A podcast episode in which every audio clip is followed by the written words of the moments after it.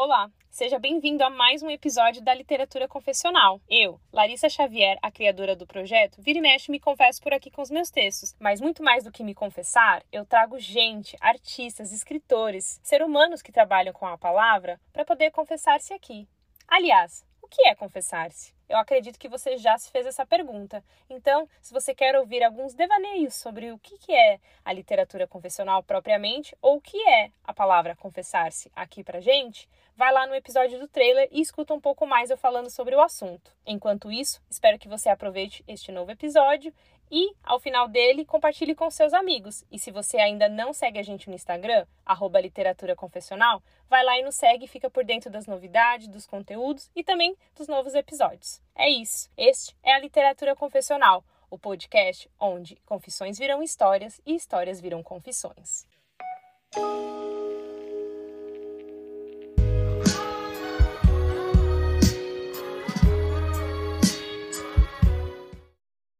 Olá, pessoal! Mais um episódio de Literatura Confessional, na verdade, o último do ano. E sim, né, sobrevivemos ao, a mais um caos, a mais um ano. E estou aqui para encerrar essa temporada com a Vitória Azevedo, mais conhecida como Toia. Oi, Toia, tudo bem? Oi, Larissa, tudo bem? Oi, pessoal. Primeiramente, obrigada pelo convite, estou muito feliz de estar aqui. Primeiro podcast que eu participo. Adoro, eu adoro estreantes, assim como eu também, que estou né, nesse mundo de podcast estreando. Então, quando eu recebo alguém, o que eu posso fazer é deixar essa pessoa mais à vontade para essa primeira vez ser muito gostosa.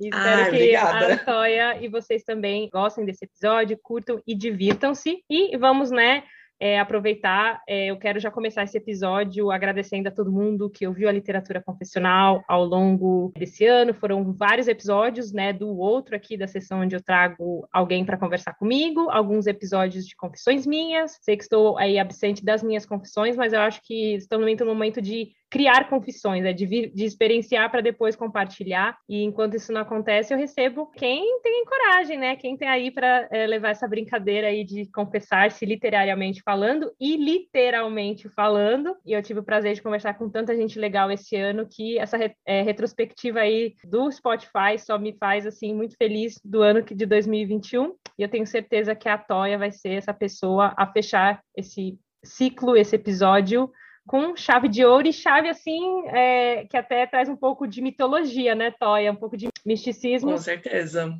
Ela, assim como eu compartilho aí desses gostos pelo desconhecido, né, pelos mistérios, então vocês vão poder ouvir é, a Toya falar um pouco mais sobre isso. Então, vou apresentá-la formalmente. É, a Toya, né, é artista visual, poeta, nascida na Bahia, mas vive em São Paulo, e ela é graduada em artes visuais no Instituto, Instituto de Artes da Unesp.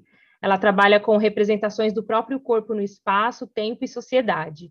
É, a sua pesquisa é centrada na investigação de arquétipos é, mitológicos, aspectos do feminino e no processo, processo cíclico de vida, morte e renascimento. Também estuda a loucura e suas manifestações materiais e simbólicas, e tem como principais meios a fotografia e a escrita, mas também trabalha com a performance, cerâmica, colagem e pintura. Um grande motivo, né, também dela estar aqui é que ela é autora do recém-lançado livro de poesias Meninas Loucas Não Vão para o Céu, pela editora Provoqueativa. E essa obra de estreia, né, traz poemas, prosa poética e autos, autos retratos da própria Toia, e ela conta ainda com um prefácio assinado pela poeta Camila Assad, que ela é autora do livro Desterro, de 2019, pela Macondo, e a orelha é da escritora e professora Jerusa Zeunis, depois você me corrige se é assim que fala, autora do livro Esse Livro Não É para Você, pela editora Patuá. Então, falei os nomes certos aí? Falou, falou sim. Jerusa Zeunis. Zeunis, mas... então tá. Só ali uma questão de pronúncia, mas... Então, beijo para todas as escritoras maravilhosas. Jerusa aí também pela contribuição com o trabalho é, da Toia. E eu fiquei, assim, reflexiva, né? A gente já estava aqui conversando nos bastidores antes de esse episódio vir ao ar, e eu fiquei até pensando que eu não sei se esse episódio ele vai ser mais confessional, mais literário, mais mitológico. Então, talvez ele seja um misto de tudo, né, Toya? Um pouco de tudo, com certeza. É legal isso, porque é, eu sempre acho que a gente nunca precisa ser uma coisa só, sabe? A gente pode ser várias, coisas. É, no meu TCC de artes visuais, eu falo sobre Perséfone, é a deusa do submundo, a deusa da primavera na mitologia grega. E uma das coisas que eu falo é justamente essa ideia da romã, que é o símbolo dessa deusa, né? E a romã ela é múltipla. Então eu trago muito essa ideia da multiplicidade, da colcha de retalhos de você não precisar ser uma. Então, tipo, você leu agora a, a minha bio, eu faço de tudo, assim, é isso, sabe? Me deu na telha, eu tô fazendo. E para mim, isso sempre foi um motivo de inquietação, porque, sei lá, nas artes, tudo você tem que ter um encaminhamento, né? Você nunca vê uma pessoa que ela faz de tudo, ela sempre, ou ela é pintora, ou ela é fotógrafa, enfim. Uhum. Então, sei lá, eu gosto de fazer o que, o que, o que eu quero, sabe? Eu quero escrever, eu escrevo, eu quero falar de mitologia, eu falo. Então, eu, eu achei legal você falar isso, porque já começa com, com isso, né? Tipo, esse, essa coisa múltipla. Não, é melhor impossível e melhor é, colocação também, exatamente porque a gente fica um pouco querendo se encaixar né, em títulos, principalmente os relacionados ao trabalho, e a gente esquece um pouco de só fazer pelo ato de fazer. E eu justamente estava conversando com uma amiga Total. esses dias, em que ela disse que conseguiu, né, até um beijo para a Marcia, minha amiga, que acabou de terminar, né, a, a formação dela em yoga como professora, né, se ela quiser, mas ela disse que ela quis terminar, mas não, não necessariamente talvez ela vá dar aulas de, de yoga. E eu até falei para ela que realmente é importante a gente às vezes fazer as coisas só por fazer, não com uma finalidade, e principalmente que essa finalidade seja exterior, ou seja, se eu faço um curso de cozinha, eu não preciso me tornar uma chefe ou uma cozinheira. Às vezes eu só quero aprender a cozinhar Total. melhor. Então, acho que esse episódio é bem importante até para a gente amarrar um pouco as nossas expectativas para o próximo ano, para os nossos próximos trabalhos. A gente sabe que é só uma é uma fábula, é um mito, essa coisa de que um ano acaba, o outro começa, a gente tem esse luto também, né, do que passou e, e uma certa animação do que vai vir, mas também é, existe esse fluxo natural e a gente é bom, é, seja no final do ano, no meio do ano, não importa, né, no calendário romano que a gente pense, é, é, interessante pensar, né, em abrir caminhos, né, e não só se definir caminhos, mas abrir e também se deixar fazer aquilo que se quiser fazer só por vontade também, né? E, Com certeza. E acho que a Toya vai trazer isso bastante nesse episódio. Então, já que a gente começou esse episódio totalmente atípico, o que eu estou adorando, eu vou começar também diferente. E eu geralmente leio alguma coisa do nosso convidado durante o episódio, mas hoje eu acho que a Toya e essa conversa merece já começar é, com os dois pés no peito, exatamente porque um dos poemas né, que abre o livro da Toya, As Meninas Loucas Não Vão para o Céu, justamente chama No princípio era o caos. Então eu vou ler aqui para vocês, para vocês já terem ideia de que aqui o papo também, assim, é sério quanto à escrita da Toya, que vocês vão aí sentir do outro lado o caos que essa artista pode provocar. Então, ouvidos apurados. No princípio era o caos. Na escuridão eu existo. Eu, que não fui parida para ser existida. De acordo com papai, eles nunca esperaram tal. Pequena besta, por mim mesma domada, dentes afiados, futuros seios, avantajados, coisinha branca e gorda. Mamãe, mamãe, quem é essa menina dormindo em meus braços? Ela é feia, feita uma passarinha, não pode ser minha. E o parto, longo e sangrento, e o quarto de hospital, zona de guerra, homens mortos e meninas parindo, parindo filhas dos homens mortos, todas elas passarinhas, que deveriam estar voando na porra do céu. Minha mãe tinha 22 e diz que perdeu toda a sua beleza no exato momento em que deslizei dela. Eu chorei, pois sabia ter chegado a esse mundo pavoroso. Ela chorou também. Doeu para um caralho, e a menina era feia como o diabo. Talvez fosse só anestesia. Eu tenho 24 agora. Se apronte, seu marido avô vem buscar nós duas. Que especial aquele dia. Ela não me trocou por um bebê mais bonito. Eu não a pereci estrangulada pelo cordão. Ambos fomos embora um pouco desapontadas. Ai, Bom, que beleza! Eu é que digo, assim, se vocês estão nos ouvindo, né, nesse espaço-tempo, de que eu não sei qual vai ser esse espaço-tempo, mas em algum momento vocês vão nos ouvir, tá, e aí, assim, talvez, e muito provavelmente, tem parte aí total da sua própria história, né, autobiográfica, Sim. E você foi essa passarinha meio diaba e acabou com toda a beleza da sua mãe, pobre inocente. Como você é, se sente sendo caos na vida de alguém e o caos na sua própria vida?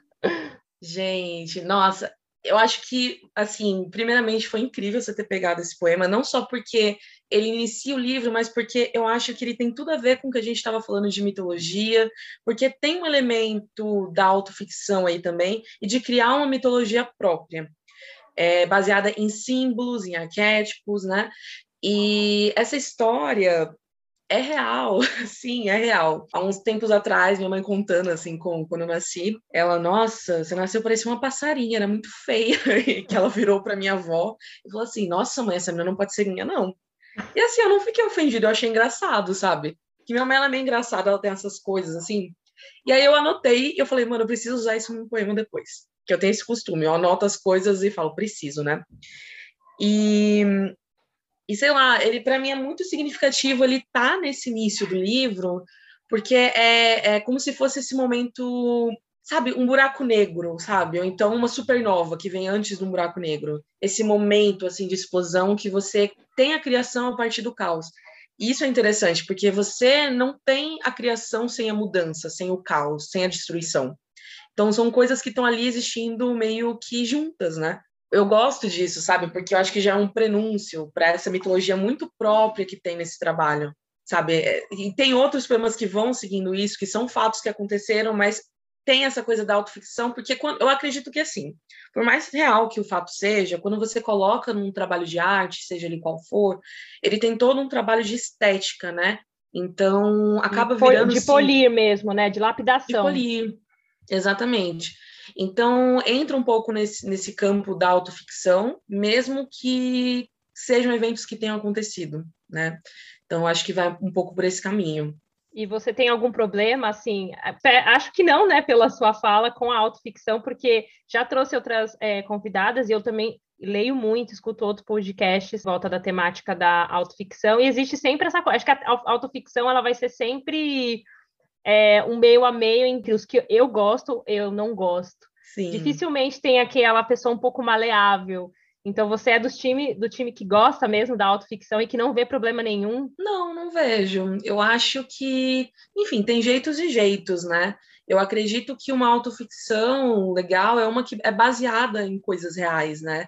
E aí tem todo esse trabalho estético, esse trabalho também de ver o que vale a pena, o que não vale, é, eu acho que vai mais para esse lado, sabe? Tudo uma questão de intensidade também. Com certeza. Talvez seja um ato de coragem, você diria, você é, usar a, a própria realidade e transformar ela num trabalho artístico, ou é mais um jeito de você buscar um caminho, né? Na, talvez na sua própria vida, tem gente que busca fora. Apesar que o que está fora está dentro, o que está dentro, o que está fora, é uma coisa também meio Exato. história do universo, né? Quem nasceu primeiro, o ovo ou a galinha. Mas é, como que você vê essa coisa do chegar, né? E ah, acho que vou olhar para minha própria vida e usar isso como insumo para criação. E aí tem todo um trabalho extenso de realmente lapidação. Sim. Ah, eu acho que é, uma, é um ótimo jeito de você ter ter o que escrever, né? Ter o que, enfim, criar, porque você está pegando da sua experiência, né? Então, eu acho que é, tem muita gente que vai para um lado de achar que isso é meio narcisista, né? Você falar uhum. de você mesma e tudo mais. Mas eu não acho, eu acho que é você falando a partir de algo que você conhece. E assim, eu tenho muito uma concepção, pelo menos com a minha própria escrita, meu próprio processo, de que eu sinto que meu trabalho ele é meio que uma manifestação. Então, eu não sou, nunca fui aquela pessoa que senta, tipo, vou sentar uma hora por dia e vou escrever. Não, vem, vem, é como se eu estivesse ali, sabe, é, sendo acometida por alguma força, e aí eu vou lá, escrevo e faço o que eu tenho que fazer. E aí eu acho que nesse papel de manifestação, eu sinto que o escritor, o artista, ele é um canalizador, sabe, de sentimentos gerais, né? Então, por exemplo, eu tenho esse poema aí, no princípio era o caos, que eu falo dessa angústia de nascer. E essa angústia é uma angústia minha, a partir de uma coisa que minha mãe me falou do meu nascimento, é uma coisa simbólica que aquilo me tocou, mas isso também pode tocar outras pessoas, porque outras pessoas também têm essa angústia do nascimento. A angústia do nascimento é uma angústia generalizada, sabe? Então eu acredito que no sentido de você pegar uma coisa sua e você colocar no mundo, é, essa coisa confessional também, né? E, e para mim, a autoficção tá nisso, de você pegar também, selecionar as partes, né? Selecionar as partes que vão entrar. Exatamente, sabe? conseguir é, é encontrar um jeito de curar, no sentido de curadoria, né? É, isso, isso vale para entrar, isso não vale. Por isso até que eu falo aqui, literatura profissional, autobiográfica, é, essa totalidade é, é, ilusória, né? A gente tem essa brincadeira, Total. tal, peço essa confissão, mas é óbvio que existe essa curadoria. Então, quando eu escolho escrever autobiográfico, é auto é, é, a, é uma coisa que passa pelo racional do tipo, então eu vou querer falar disso, né? Vou refletir em tal momento, em tal sentimento, e a partir disso vai ser criada uma narrativa. É parte Exatamente. apenas de uma de uma ponta da realidade e que é, de alguma forma ou não também não deixa de ser ficcional de algum jeito se a gente for olhar por outros olhos também e é por isso que a mitologia está aí para nos envolver nesse mistério também, né? Da onde viemos para onde vamos, né?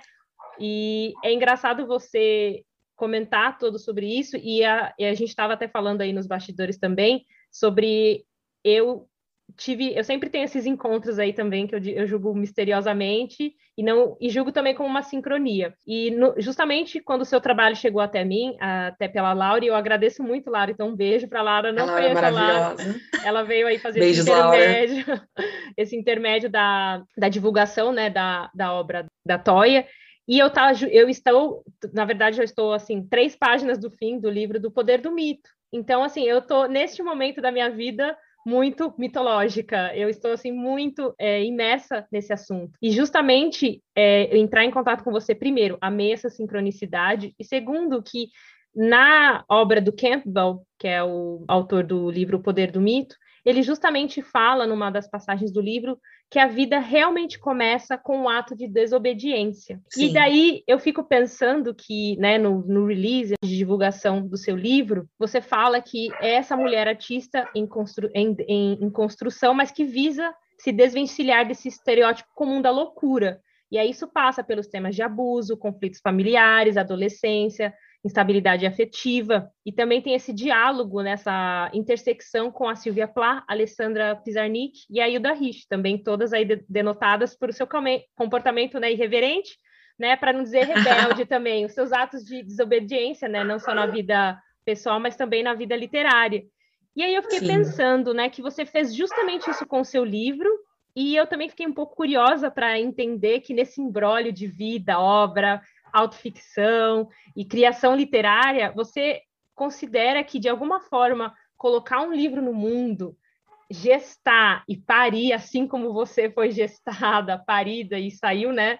Essa passarinha, foi um jeito de você dar esse salto de desobediência e por que exatamente começar justamente a investigar a própria vida, se transformar nesse eu lírico e dizer, no princípio tudo era calmo. É, eu sinto que o livro ele, ele é uma resposta né, muito clara a essa questão da mulher louca. Né? Então, primeiramente, eu acho que a questão da loucura vem muito forte nisso, no sentido justamente da mulher desobediente. Você falou da desobediência, né? Essa coisa de fugir desse padrão de comportamento, principalmente que atravessa o corpo da mulher, né? E aí você falou também da Hilda, da Silvia, são mulheres também que, que fugiram, né? For irreverentes, e elas fugiram também desse padrão de comportamento. Eu sinto que eu preciso investigar essa origem primeiro, antes de ir para outros lugares. É, eu já falei umas outras vezes, eu acho que o Meninas Loucas, ele também é uma, uma homenagem a uma Vitória adolescente que estava ali confusa em ser aquela menina louca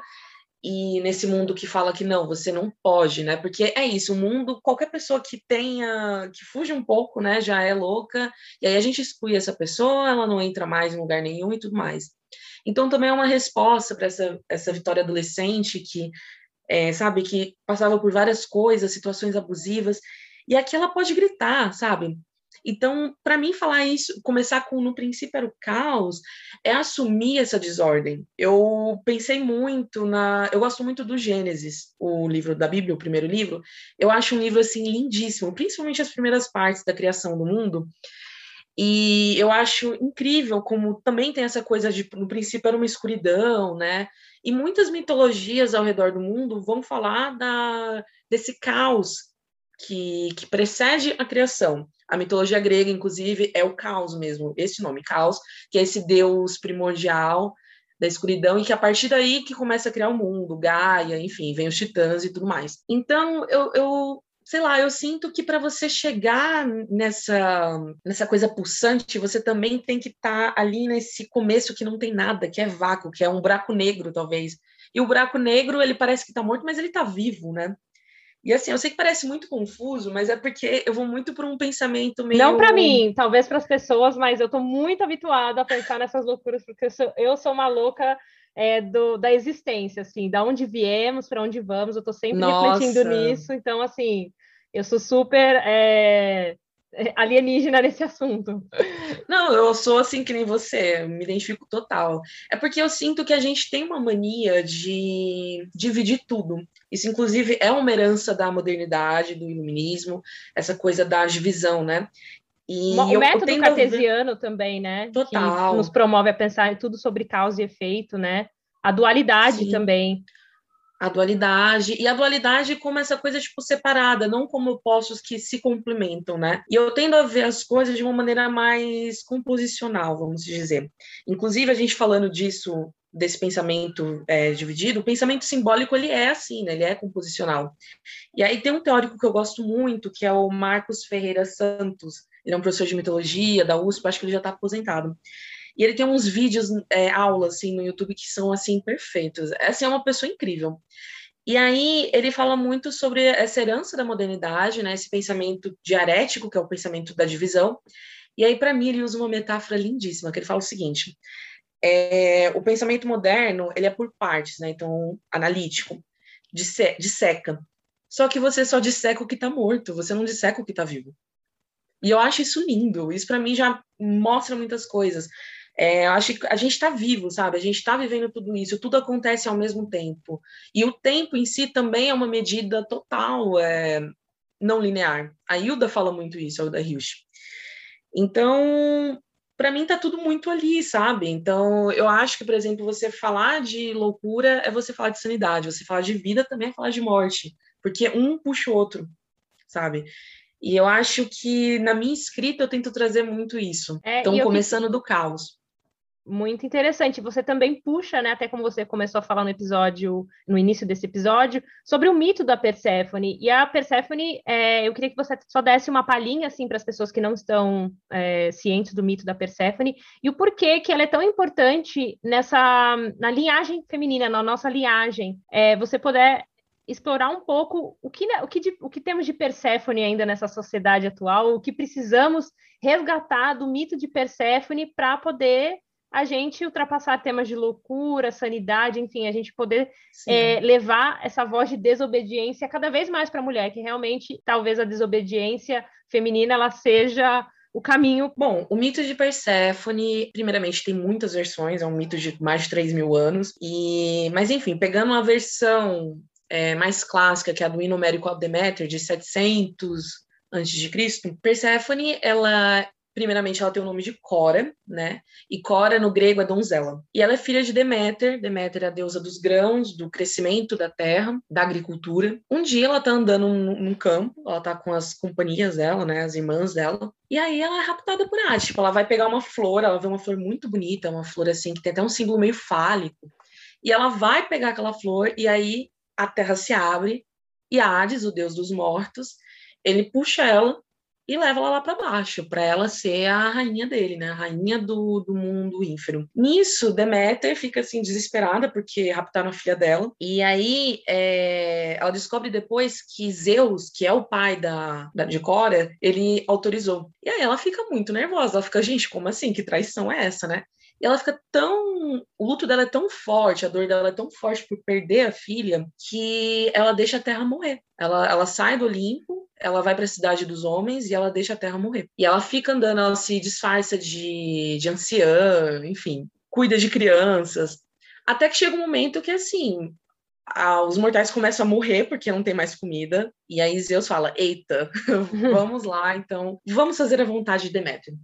E aí ele manda Hermes é, buscar Perséfone no submundo, né? Agora ela é Perséfone porque ela já desceu e trazer ela. Só que o que acontece? Perséfone comeu sementes de romã. E aí varia de versão, né? Se é uma, doze, seis, mas é sempre esses números que estão ligados às, é, a esse período do ano. Sendo assim, quem come comida dos mortos não pode, né? É, tá atado ao submundo, então não pode sair de lá. Então eles, eles arranjam uma, uma solução que é o seguinte: ela passa uma parte do ano na, na Terra Superior, né?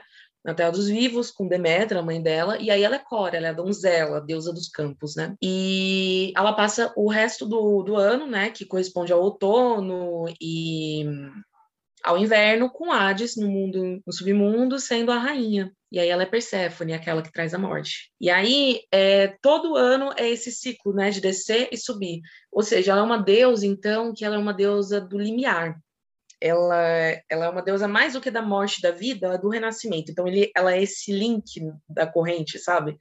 Que representa o renascimento. E por isso, para mim, na minha opinião, eu falo isso no meu TCC, eu acho ela uma divindade extremamente poderosa. E tem coisas que comprovam isso, né? Tem o, o mistério de Eleusis, da antiguidade, que era em homenagem a ela e a Deméter, e ela é, ela é escondida, ela é um mistério. O nome Perséfone é um nome tipo, de origem pré-grega, então o pessoal não conseguia pronunciar direito, tem vários nomes. As pessoas tinham medo de falar o nome dela. Então ela é essa senhora da escuridão e desse mistério da vida, né? Porque assim como a semente, ela vai e ela sobe, ela vai e ela sobe, e ela nasce e morre. Porque é uma morte simbólica também, né? E assim, esse mito para mim é muito especial. Eu costumo dizer que Perséfone está em tudo que eu escrevo. Tudo. Eu não preciso colocar o nome dela lá tá em tudo. É um mito que eu tenho uma identificação desde que eu sou adolescente, e aí parte também de uma questão do relacionamento com a minha mãe, né? Tem um relacionamento meio Deméter Perséfone ali. Uhum. A questão também com os homens, né? Porque é um mito que fala muito também de uma iniciação, né, de um rito de passagem, essa menina que se transforma em mulher. E a romã, a romã tem esse símbolo, né? A romã tem o símbolo da escolha para mim, porque as pessoas elas veem muito como tipo ai, sei lá, Hades é o vilão, e nossa, ele fez ela comer a semente. Eu não acho, eu acho que uma deusa do renascimento, sabe, uma deusa tão poderosa assim, ela sabe o destino dela. Ela fez uma escolha. Então, para mim, a romã é o símbolo de escolha. Eu tô até com ela aqui no pescoço. Ai, que demais. Porque para mim é o símbolo de que eu sempre posso voltar. Enfim, o mito tem muitas camadas, uhum. é é, futuramente eu vou colocar meu TCC no, no site da Unesp, né, na biblioteca da Unesp, vai ficar disponível, vou discutir mais sobre isso lá. Mas enfim, é, a Persephone ela é essa mulher medial, que quem cunhou esse termo foi a Toni Wolff, ela era uma, ela era da linha da psicologia analítica, e a mulher medial é essa mulher que ela está entre mundos. Ela, ela capta energias dos, de outras dimensões. Então, ela é uma mulher muito reclusa, ela é uma mulher que ela vê coisas que os outros não veem, ela tem uma sensibilidade mais aguçada. E aí essa mulher, ela é muito considerada como louca, né? Ela é muito considerada como a a que não se encaixa, a que vê coisa demais, é exagerada, porque é uma mulher que tende a ser muito possuída por essas forças, né? Então, Persephone, para mim, ela ensina que a gente a respeitar nossos ciclos e a gente entender que a gente não precisa ser uma ou ser outra. Eu posso ser a virgem, eu posso ser a rainha da morte. Eu posso ser vida e posso ser morte. Por que não? E eu posso estar entre os dois. E para mim foi muito importante porque eu sempre me senti no caos, sempre me senti instável. E tá tudo bem ser instável sabe? Tá tudo bem ser louca. E, uhum. eu acho que Persephone ensina isso, a gente abraçar essa questão, né? Abraçar essa loucura e abraçar o fato de que a gente não precisa ter um lugar fixo, que a gente pode estar tá sempre subindo e descendo e que isso faz parte. Abraçar também o mistério, abraçar também essas coisas que a gente não enxerga. E que a gente não entende, que também e a gente nunca vai entender também. E hum, engraçado você falando sobre a questão da, da Persephone e essa coisa entre meios, né? Eu fico pensando que se a gente for analisar as mulheres, a, a gente como mulher, eu sinto a mulher sempre no meio das situações, né? Eu acho que muito mais do que a figura masculina, a mulher sempre vai tomar o meio de alguma coisa, seja para intervir, seja para ajudar. É, então, acho assim, quantas e quantas mulheres das nossas próprias famílias a gente não vê, às vezes, sendo aquela que sempre consegue mediar conflitos, ou aquela que a gente sempre recorre, né? Seja uma amiga, seja um parente, enfim. Então, acho que a mulher, ela tem esse papel mutável e maleável, assim como Gaia, assim como essa terra. Não é à toa que a natureza Total. é ela, né? É, é esse elemento feminino. Então, o que mais pode ser tão maleável, tão múltiplo de quanto ser feminino, aquele que dá a luz, aquele que escolhe tantas coisas. E a gente também sabe que muitas mulheres em situações, situações vulneráveis não têm essa chance de escolha, né? Muitas vezes Sim. elas só realmente experienciam a vida, elas só vivem. Mas também vale a gente lembrar, como mulheres de alguma forma privilegiadas, de quanto é importante a gente também saber escolher entre uma coisa ou outra e saber que talvez querer tudo também é válido a gente se encaixar em cada lugar, porque a gente fica muito às vezes lugar é, atrás desses lugares fixos, né, dessas terras que não não passam assim por, por algum tipo de como de instabilidade, mas às vezes a instabilidade é este nosso lugar também né? Saber abraçar também. Exatamente. É, eu sinto que também tem toda uma questão do sistema que a gente vive, né? Eu acho que o capitalismo, como um sistema que privilegia o lucro e a produção, ele não abre espaço para você ser mais de uma. Ele quer que você seja uma sabe? Uma engrenagem ali na máquina. É, é, sabe, é bem aquela linha de produção que você só faz uma coisa. Uma uhum. pessoa ela aperta, outra pessoa ela faz isso. E, e, eu acho que a gente é muito ensinado desde pequeno que não, o caminho é esse. Você. Sei lá, você tem que ter uma formação, você tem que ter uma profissão e você tem que fazer esse tipo de coisa e seguir esse caminho. Você tem que casar, você tem que ter filho. E, gente, isso assim é um negócio sufocante porque isso não permite que a gente explore outros lados nossos e não permite que a gente abrace a multiplicidade. E aí, quando a gente é uma criatura múltipla, porque todos nós somos, mas, mas tem gente que fica mais inquieto ainda, né? A gente, sei lá, entra em depressão, porque a gente pensa, oh, esse, esse mundo não é para mim, sabe? Eu não consigo me encaixar nesse mundo. É, porque certas as fórmulas elas não foram feitas para todo mundo, né? Então Exatamente. é difícil a gente é, vestir certas roupagens enquanto literalmente a gente não serve, a gente não tem aquele corpo que vai entrar naquilo, né? E aquela vida Exatamente. e aquela temática. E eu agora vamos né, tentar trazer um pouquinho para a literatura, para quem está nos ouvindo, deve estar, mas gente, elas estão ali viajando. Mas se a gente for um pouquinho mais, a gente vê o quanto o mito e a gente está aqui, já é essa loucura toda, já é essa ficção toda, gente, né? Sim. Quem criou o universo também está rindo aí, porque a gente faz parte dessa ficção é, generalizada também. Mas é, falando de literatura mesmo, e citando novamente o Campbell, que eu estou apaixonada, senhor Campbell, é que. Campbell maravilhoso. É, justamente ele fala no livro também de que a mitologia nada mais é do que poesia, justamente pela capacidade flexiva. E aí você me diz que você é uma artista múltipla, que quando você escrever, você escreve, quando você quer tirar foto, você tira. Mas exatamente por que escrever poesia, né? Como que esse gênero chegou até você, né? E quando começou esse lance do tipo, ah, gosto de escrever, quero escrever, gostaria de expressar fora as outras multiplicidades que me cabem, mas tem certas coisas que eu só consigo fazer através da escrita. Então, a escrita para mim, ela foi, eu considero pelo menos uma das primeiras formas de expressão que eu tive é, desde criança. Assim, pelo menos depois que eu aprendi a escrever. Acho que antes vinha desenho, eu sempre gostei, né? Mas eu sempre vi a, a escrita como esse lugar de que eu poderia usar para desabafar, que eu poderia usar para falar de várias coisas. Então foi a primeira primeira forma de expressão consciente que eu tive, né? Então desde pequeno eu escrevo poesia, prosa. Eu acho que eu nunca pensei muito na forma. Eu, quando eu era adolescente, eu gostava mais de escrever prosa. Aí passou um tempinho mais, eu, eu me percebi mais na, na poesia. Só que para mim eu também estou desconstruindo muito esse, essas coisas das formas, né? Eu acho que quem for ler o livro vai perceber que já tem isso, que eu, sei lá, eu, tô, eu percebo o texto muito mais como uma performance, sabe? Eu tô vendo realmente mais ultimamente as coisas de uma maneira muito composicionais mesmo. Então, para mim, ele é visual, ele é escrita, e ele é performático, ele é voz, ele é som, tipo, ele é, ele é tudo, sabe? E aí, é, a poesia, para mim, ela sempre teve esse lugar da identificação também, né?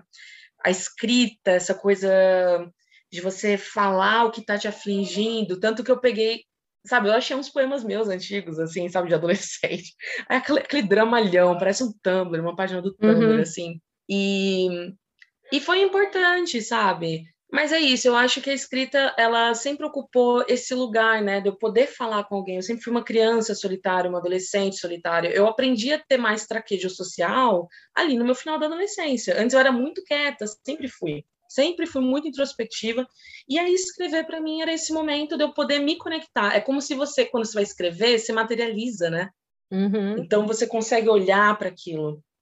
Então eu percebo que aí o texto já estava se formando como forma mesmo, sabe? No, mais nessa, é coisa... nessa coisa fluida da poesia, por ter essa quebra, assim, exatamente a poesia foi, te, é, na verdade, a escrita, quando você se deparou, você estava, né, em algum momento escrevendo poesias exatamente por, é, por essa capacidade também da poesia ser esse jeito de conseguir expressar tantas coisas e ter forma, ter som, ter tudo junto numa coisa só também. Não, total, porque eu acho que começa muito de uma maneira bem fechadinha, né? Como a gente aprende na escola, que poesia tem que ter, enfim, textos no geral, né? Tem que ter uma forma ali, tem que ter um jeitinho. E eu acho que com o tempo, quanto mais a gente vai passando e a gente vai também se soltando, né? A gente percebe por que, que eu preciso seguir esse padrão numa coisa que eu tô fazendo para me expressar. Tipo, é, parece meio contraditório, uhum. sabe? Só que eu entendo porque a gente, sei lá, acho que a gente é muito influenciado por essa ideia do que é bom e do que é ruim, né? Do que é cânone, do que, que, que você tem que fazer. Isso para mim sim foi uma coisa que muito me atormentou a sensação de que eu não estava fazendo do jeito que deveria estar tá sendo feito. Uhum. Entende? Ultimamente eu comecei mesmo a falar: não, velho, tipo, o texto é meu, sabe? O trabalho é meu. E eu quero que ele tenha esse sentido. Então, por que não? Por que não brincar? E aí, essa é uma palavra para mim que eu adoro, brincar, porque é, é prazeroso, sabe? É prazeroso, é muito bom você pegar aquele texto e você, ó, pau, não obedecer eles. às ordens né, da, da literatura. E eu acho que você mencionar de alguma forma a Hilda, a Alejandra e a Silvia, elas te oferecem assim esse denominador comum, né, para você na sua escrita de alguma forma, por todas terem também a sua desobediência literária e também de vida? Não, total. É, eu me identifico muito com elas e com mais outras mulheres também. Uhum porque exatamente não só pela pela escrita em si, mas por tudo que rodeava elas, né? Por todo jeito. É, por exemplo, a Silvia e a Hilda, elas tinham uma veia mística muito forte. A Silvia, ela tem vários poemas que ela fala de jogar com tabuleiro de hoje, por exemplo. E a Hilda, ela tem aquela experiência maravilhosa, meu Deus, eu tava até tentando escrever sobre, que ela instala um monte de gravador para ouvir as vozes dos mortos, tipo, ela fez isso e gravaram uma matéria no Fantástico com ela ainda, eu achei maravilhoso. Então, eu acho que é, é toda uma inspiração e é uma irmandade. Eu sinto que. E, e no sentido assim bonito mesmo da coisa, não um discurso vazio, tipo, ah, sororidade. Sabe, Sim. não, é, é no sentido de você ter essa irmandade ali em cima com você. Então eu sinto elas comigo, eu escrevo para elas, eu falo com elas. E aí saber que elas fizeram essas coisas também antes de mim me dá força, né?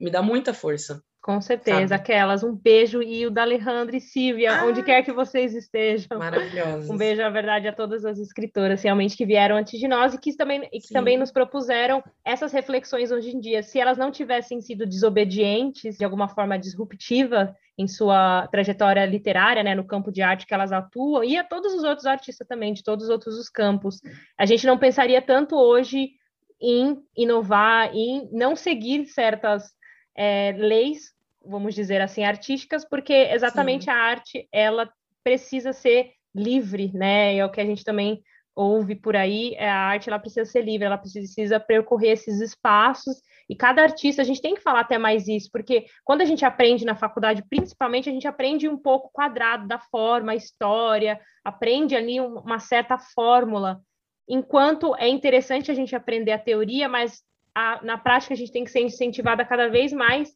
fazer do nosso jeito, transferir a nossa personalidade, o nosso tato, Exato. sabendo que existe sim algum, algum jeito de você dirigir um trabalho, mas é que ele não é, é único, ele não é total, né? E a gente acaba ajudando a, a, criar artista, artistas menos frustrados, né? Porque é óbvio que quando a gente olha para uma Hilda ou para uma Clarice, a gente lê alguma coisa e fala, mas eu nunca vou conseguir escrever desse jeito, do jeito que me pedem. É, mas é óbvio, porque você não é elas. Então, não tem também como pintar como é, Frida ou como qualquer outro, né? A gente tem que ser incentivado a, a perseguir Sim. a nossa arte. Então, essa desobediência artística, acho que você traz bastante, desobediência, né? Artística, você traz bastante, Toya. Não, total. E eu acho, assim, eu achei legal você falar agora é, de como a gente. É porque é meio contraditório mesmo, sabe? Uhum. A gente está no mundo que quer que a gente se destaque, porque a gente tem que ter algum diferencial, falando nesse mundo de rede social, uhum. né? Que você tem que estar tá ali. Qual que é a sua voz, né? Qual é a sua voz, exato. Mas aí você tem uma voz que, ah, não, ela é muito diferente. Ah, ela... Uhum. Então, tipo, querem um padrão com uma roupa de não padrão, mas é um padrão é. do mesmo jeito, sabe? E eu acho que a gente, ela, a gente tem que começar, começar também a se libertar dessa noção de que, ok, elas poderiam, elas podiam fazer porque eram elas. Tipo, ai, uhum. nossa, como que eu vou fazer isso? E o Dayush podia fazer. Por que não, entende? Por que não? Sabe? Eu acho que a gente às vezes também coloca muitas pessoas num pedestal de tipo, elas poderiam, você não, você tem que fazer. E eu uhum. acho que a gente tem que dar uma chance, sim, da gente fazer o que a gente quer e pronto, sabe? Mas é, é, é muito complicado, né? É uma libertação, assim, muito complicada e dolorosa. É, mas eu acho que ao passo que a gente vai impulsionando e vai falando sobre isso, a gente vai ajudando as pessoas a se sentirem confortáveis. E eu acho que para falar disso também na questão contemporânea, é, não tem como não falar da Aline Bay, o trabalho que ela tem feito também com os dois livros, O Peso do Pássaro Morto e A Pequena Coreografia do Adeus, a Aline também veio é, para poder tirar um pouco essa caixa, né, que a literatura vai formando, né, de alguma forma esses escritores. Então ela foi e insistiu no gênero dela, insistiu no formato de escrita dela. E é por isso que a gente também tem que ensinar, e ela também ensina nas próprias oficinas, o quanto a gente deve insistir no nosso jeito, né? Então, Fica aí o recado já no meio do episódio, né? Para as pessoas insistirem também, não? Sempre insistir. E eu acho que também chegou o momento de ouvir agora o que você veio confessar, né? Qual que é a sua brincadeira? Como que você conseguiu entrar nessa brincadeira aí? E eu espero que você tenha desobedecido todas as ordens, todos os requerimentos e possa, né, ter levado isso Sempre. de um jeito para poder entrar nessa brincadeira da literatura confessional, que é trazer uma confissão e que é, possa englobar né, aí um momento, um sentimento factual, mas que com certeza vai passar por todas as vias artísticas para ser polido e ser aqui, de alguma forma, confessado. Então, é, preparem os ouvidos aí para ouvir Toy Azevedo. Por que você escreve? Gostaria de ter uma resposta criativa para cada vez que sou encurralada por essa pergunta simples e inofensiva. Não tenho. Isso é óbvio. Tivesse solucionado o enigma, nem aqui eu ainda estaria. Talvez eu precise do Zolpidem. Talvez eu precise jogar os cadernos e canetas fora, tentando ignorar a existência de tinta tela e, consecutivamente, de sangue e paredes. Não sei. Tenho medo de me perder mais ainda e não encontrar aquela estradinha de terra batida que separa um mundo do outro. Tenho muito medo de estar louca. Você está sempre louca. Quando vai parar de ser louca? Não sei não ser louca. Queria não ser louca, mas assim louca, o que posso fazer se não ser louca? Embora saiba que a loucura é uma concepção condicionada aos ditames sociais. Isso não aplaca o temor que a mim se atraca todas as noites como vírus atacando uma placa-mãe. Serei uma espécie de máquina? Computadores jogam partidas semi-impossíveis de xadrez e desenham equações semi-impossíveis que encapsulam bitcoins, por exemplo. Ainda assim, computador nenhum escreveria o que eu escrevo, pelo fato de que, um, o computador não tem a minha vivência total, e dois, computador nenhum é programado para errar. Quando erra, é numa porcentagem ridícula e significativamente menor que a de um ser humano. Mesmo assim, onde quero chegar? Nem me lembro das primeiras palavras, tenho que voltar direto ao início, sempre o início confuso ao ponto de me dividir em opostos. Escrever de um lado para o outro como uma barata tonta em busca de um pé um sapato. Com sorte, os dois juntos. Confesso, às vezes nem tenho nada substancial para externar. Tenha gosto pela tinta correndo no papel e do papel cheio de palavras. Isso basta. Quando completo um caderno, fico muito satisfeita. Folheio página por página, passando o dedo pela textura da letra, pensando que posso dizer: olha, uma coisa na vida eu completei. Nunca fui muito de terminar nada, exceto livros. Nunca completei um álbum de figurinhas, ouvi um disco até o fim sem alguma pausa. Enjoo fácil de tudo. Inclusive, já estou tomando abuso desse texto. Vou parar por aqui com medo disso ser um atestado de loucura ou cura. Ai, gente. é que vocês não têm noção que isso foi uma performance. Você não tem noção das caras. É, propositalmente essas entonações no louca, no falar rápido, no falar devagar. E que lindo, Tó. Eu estou muito feliz. Eu sabia que você não ia obedecer e obrigada pela desobediência. Nossa, e eu compartilho não, muito dessa, dessa parte, como você fala, que você não consegue terminar nada, porque eu também sou a rainha do não terminar, de começar e não terminar, e eu acho que muitas pessoas que estão nos ouvindo é, podem também compartilhar do mesmo sentimento. É importante falar sobre tá tudo bem não terminar o que começou tá também. E, enfim, que lindo, que, que volta aí e, e, trouxe tudo, acho que trouxe todo o seu universo também nessa confissão. Ah, obrigada, fico feliz que tenha gostado, agradeço também o espaço para poder falar. E assim, é, é isso, sabe? É, é sentir o texto com o seu corpo. Inclusive, é, eu fiz um curso Fiz dois cursos muito importantes para mim esse ano no Caminho da Poesia, uhum. né? Um foi o Clipe, o curso de poesia da Casa das Rosas, e o outro foi um curso com a Jerusa Zeunes, que escreveu a minha orelha, que é a Poética da Serpente. E lá a gente se transforma em serpentes, né? Então, essa coisa de como esse corpo move, aí ela, a gente fica sempre prestando atenção nas caras, nos movimentos, no que, que o corpo precisa fazer para comportar essa voz. E isso me ajudou muito. É, então, eu, eu, vejo que isso faz sentido, sabe? De falar, da entonação. E eu gosto, assim, é uma coisa que me dá prazer, sabe? Eu adoro fazer isso. Ah, é, isso é um trabalho de um artista. Tem muito do que você falou e muito do que é, outros poetas também falam da, da importância da gente, é, da poesia conseguir exatamente esse, através desse gênero a gente unir performance, a fala, a importância de, de escutar, de falar essa poesia em voz alta e importância também de performar a própria poesia, né, a própria poética. Então, é, que bom que você trouxe esse curso aí, então fiquem de olho aí, pessoas, se é, isso rolar de novo, eu acho que é importante a gente usar cada vez mais o corpo, e, e eu admiro muito quem consegue englobar toda essa multiplicidade de novo, trazer é, essa, essa espécie de vida, né, além do, do papel para a poesia. Sim, eu acho que isso, assim, é essencial, sabe? Você e aí a gente volta ao início quando a gente estava falando também de autoficção, né? De como a gente também traz isso para o corpo, para a performance, como a gente monta tudo isso, sabe? E eu acho isso muito legal, você pensar além desse dessa página em branco, entende? Além de ali, sabe? Pensar na página também, espalhar o texto pela página. Eu acho que são tantas as possibilidades e elas são inesgotáveis para mim, assim como o símbolo, sabe? O símbolo é inesgotável, então. E aí eu tô lembrando que o Campbell, é, no Heróis de Mil Faces, ele fala, né, que os mitos eles são o portal por onde escorrem, né, é, símbolos e essas questões da humanidade, questões incomuns. E aí eu fico pensando o quanto usar também símbolos, o quanto usar mitos, o quanto fazer releituras, isso também não nos aproxima, sabe? Então, sei lá, eu acho que tem muito uma coisa de identificação aí também. E aí no livro eu trago muito isso, né? Essa relação da performance com os mitos e, enfim, com essa menina louca que ela explode, vira uma supernova e depois um buraco negro e ela tá sempre aí, vivendo, morrendo e renascendo. Que lindo, que lindo. Adoro quando é, você usa esses símbolos aí do universo. É, me deixa muito feliz particularmente, mas também acho bom a gente começar é, a ter artistas, né, que explorem também essas questões é, cosmológicas, né, do universo para a arte também, né, afinal, de lá viemos e quem sabe é, para lá é que vamos, né?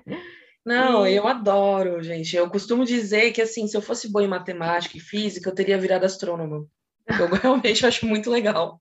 Eu também, eu adoro, eu piro muito, mas também, né, eu não consegui ser de exatas, então humanas foi o que restou, né?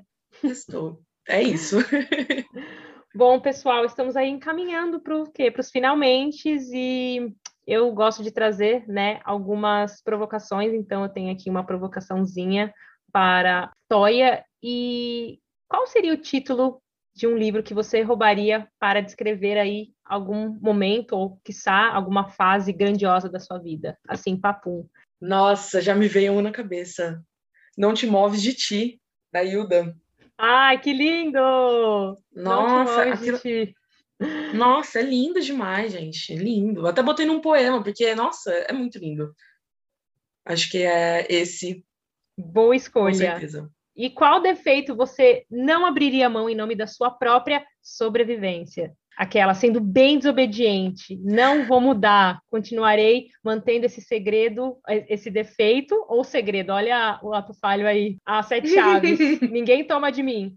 Eu acho que a intensidade, poder sentir tudo mesmo, que às vezes é uma maldição, às vezes fala, nossa, eu só não queria sentir nada. Mas eu acho que no fim eu não abriria a mão, não, sabe? E eu queria que você, assim, descrevesse, falasse, nomeasse, elegesse um lugar, né? Você fala que no seu livro, As Meninas Loucas, que não vão para o céu, se elas não vão para o céu, para onde elas iriam, né? É preciso construir um lugar, né? É preciso criar esse lugar. Então, que lugar seria esse? Que lugar a Toya Azevedo, seja artista, seja humana, proporia para essas meninas loucas, em homenagem às que se foram e às que ainda estão vivendo e a que estão aí por nascer? Eu acho que elas estaria, estariam num lugar onde tempo e espaço já não são mais a mesma coisa. Então, bem dentro de um buraco negro mesmo, sabe? Um portal para outras dimensões. Um portal louco para lugares. as loucas. Exato. Elas merecem, né? Elas merecem um jeito que elas estão aí por todos os lugares, né? Porque o, o, buraco negro é justamente essa matéria condensada, né? Que ela distorce tudo, até a luz. Então é, é muito poderoso, né? Muito forte. As meninas loucas vão gostar, nós gostamos, né? Nós gostamos. Aí ah, eu queria que agora você deixasse aí um é, recomendações de livros também, seja de mitologia, né?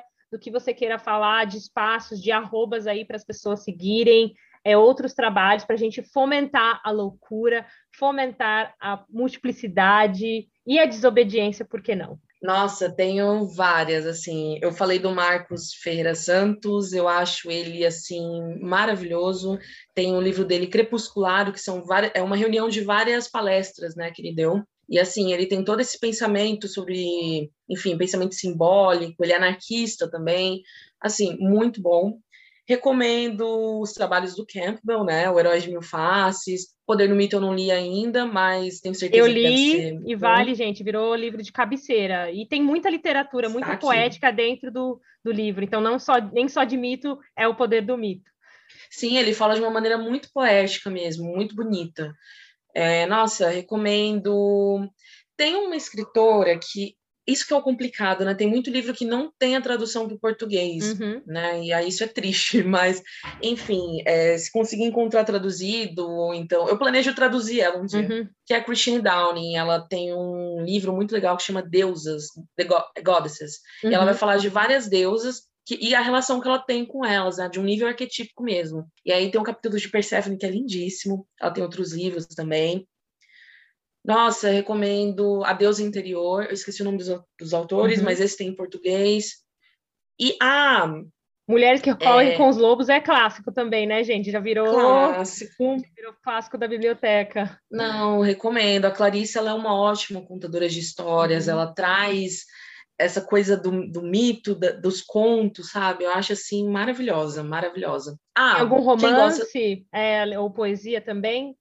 Para os uhum. que não conseguem ainda entrar um pouco na onda do mito. Pode Nossa, ser de vários. atores também. é... Recomendo a poesia da Origens Fontela, né? Que ela tem essa coisa do mistério muito forte.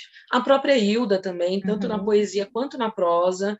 É, na, na prosa eu recomendaria o primeiro dela, o Fluxo Flema, que assim, gente, é uma viagem aquilo. Uhum. É, não é fácil de ler, mas assim, é muito bom. A Silvia Plath, porque eu recomendo a Silvia para tudo, assim, ela também tem é, essa coisa, o Ariel dela, né, o livro de, de a, o, o, livro de, de contos dela também é muito bom, de Johnny Panic e a Bíblia dos Sonhos, mas o Ariel, ele tem um, um quê mitológico muito forte também, ela, ela traz várias figuras ali, né, e, ah, eu tô lendo um agora que eu tô adorando, adorando, que é o Elas Marchavam Sobre o Sol, da hum. Cristina Judar. Sim, Gente, eu já ouvi falar. Meu Deus do céu. É, eu, aliás, eu inclusive vi muito de Persephone naquele livro, Persephone Core, assim. Uhum. Então, acho vale, que esse, Cristina. nossa. Boas recomendações, nossa. assim, galera, vocês vão ter aí livro para ler em 2022 todinho aí para explorar. Ótimas Adoro. recomendações. E uma provocação que me veio agora à cabeça é: a gente está agora, final de ano, época de Natal propriamente. Assim, não sei o quanto você é fã ou religiosa ou é, acredita aí no mito né, natalino aí de Jesus Cristo, mas como atravessar esse ponto, ou como até fazer do Natal um momento para a gente até refletir na nossa, nesse próprio renascimento da nossa arte, da, da literatura, enfim, que, que vier à cabeça de você poder é, puder relacionar o Natal aí com essa fase, que tá, tem gente que fica animadíssima, tem gente que fica down como eu, porque eu não curto Natal, desculpe aí a confissão, mas eu não curto Natal, e não é por, é, por questões religiosas, é porque, não sei, eu e o Natal a gente não foi feito um para o outro, mas o que, que a Toya Azevedo aí, como artista, como pessoa, pode falar um pouco aí rapidamente? Olha, eu me identifico com você, eu também não curto muito Natal, e final de ano para mim geralmente é muito melancólico, né? Eu tendo a fazer muitas reflexões. Natal eu não gosto muito por umas questões pessoais, assim, familiares, uhum. mas eu acho, assim, uma época muito importante de uma energia muito forte, porque é justamente esse momento que o ano ele tá morrendo para ele renascer. Então, eu acho que é um momento muito bom, justamente para a gente pensar, né? E também, sabe, pensar no que você também quer, pensar no que, que você quer deixar para trás. Porque, assim, eu não sou religiosa, mas eu, eu adoro, assim, tipo, tudo que é mito. Então, mitologia judaica Natalina. é incrível. E, e, assim, justamente esse dia é, é, um dia que de nascimento de vários outros deuses de outras religiões também, né, de outras culturas. Então eu acho que é um momento de muita energia, porque é muita gente junta pensando numa coisa só, né? Então eu acho que é um momento assim para comer. Uhum. gente, comida de Natal é maravilhosa.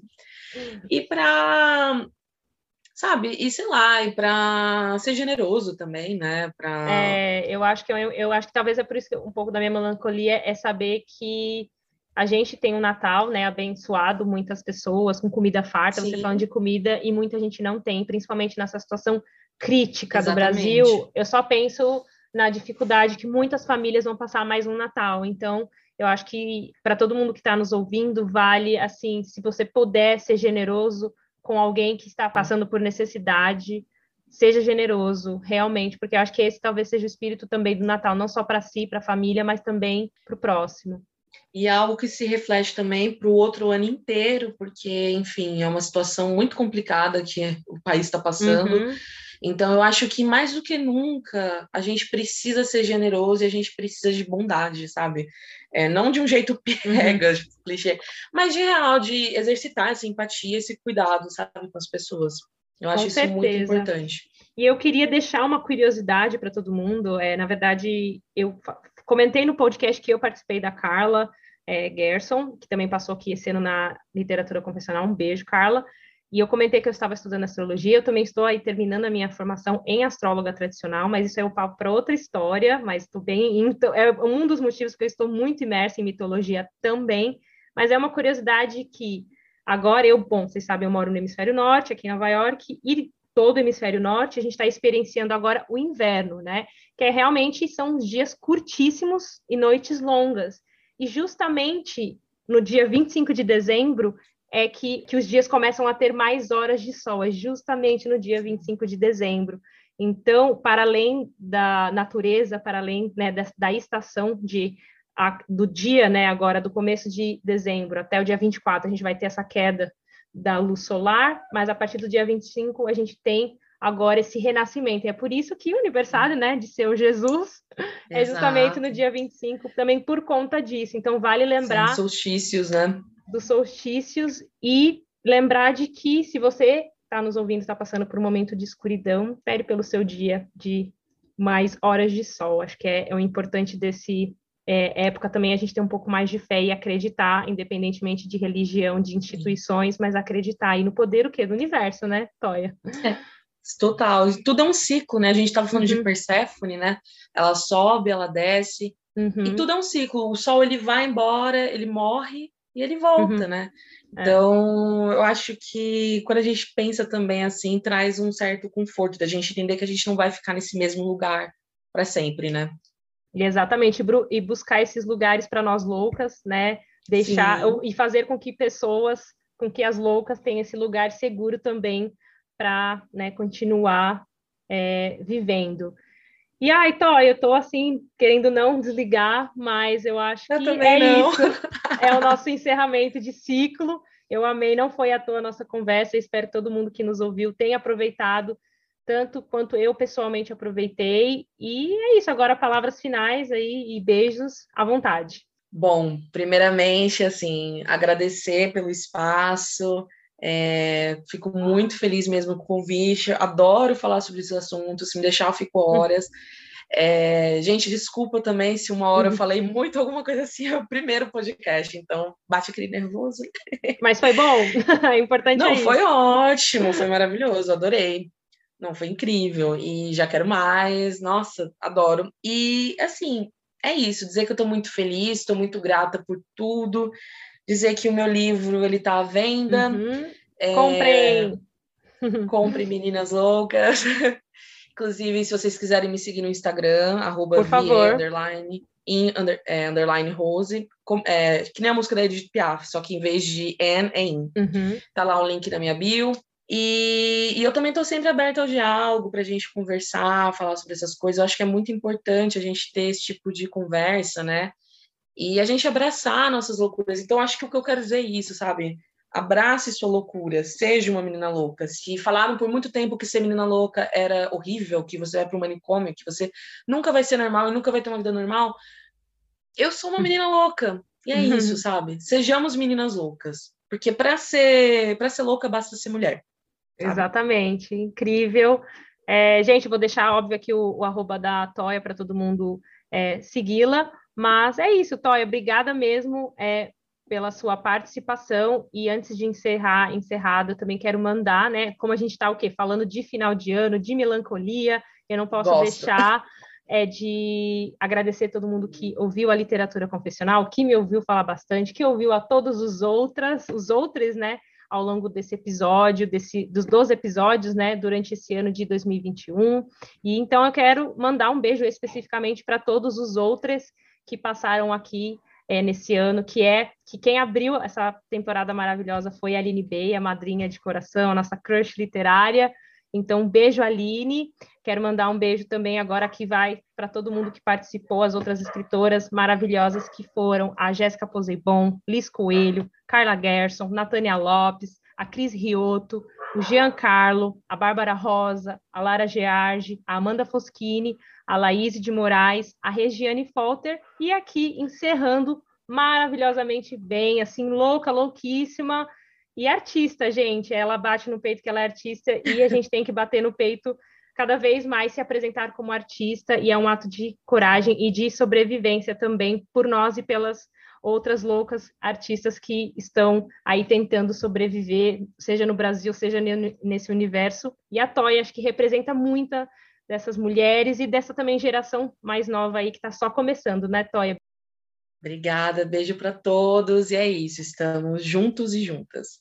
E para encerrar, encerrado mesmo, agora eu prometo que eu estou me despedindo, que vocês vão parar de ouvir esse episódio. Eu só quero ler aqui mais um trechinho de um poema da Toya, porque, né, é, é ela aqui, a nossa louquíssima da vez. Então, vamos lá, gente. É um, um manifesto, que é o Manifesto Limítrofe. Sempre arranhar os nós dos dedos e a ponta dos dedos e a unha dos dedos na parede áspera ou com as próprias unhas, sempre enlouquecer nas horas menos indicadas, como se houvesse um momento ideal para purgar o corpo, sempre insuportavelmente mutável, sempre come demais e vomita pouco, sempre come pouco e vomita demais, sempre possuída pelo diabo, sempre atrasada entre nada e exagero, sempre escolher entre se jogar da escada ou cortar a cara com um gilete sempre perder a porcaria do controle, sempre reunir ao redor uma multidão ávida por um acidente, sempre nos limites do meio termo, sempre, meu Deus, meu Deus, queira ser internado, tá querendo ser internada de novo, porra, sempre, sempre, sempre, sempre, ah,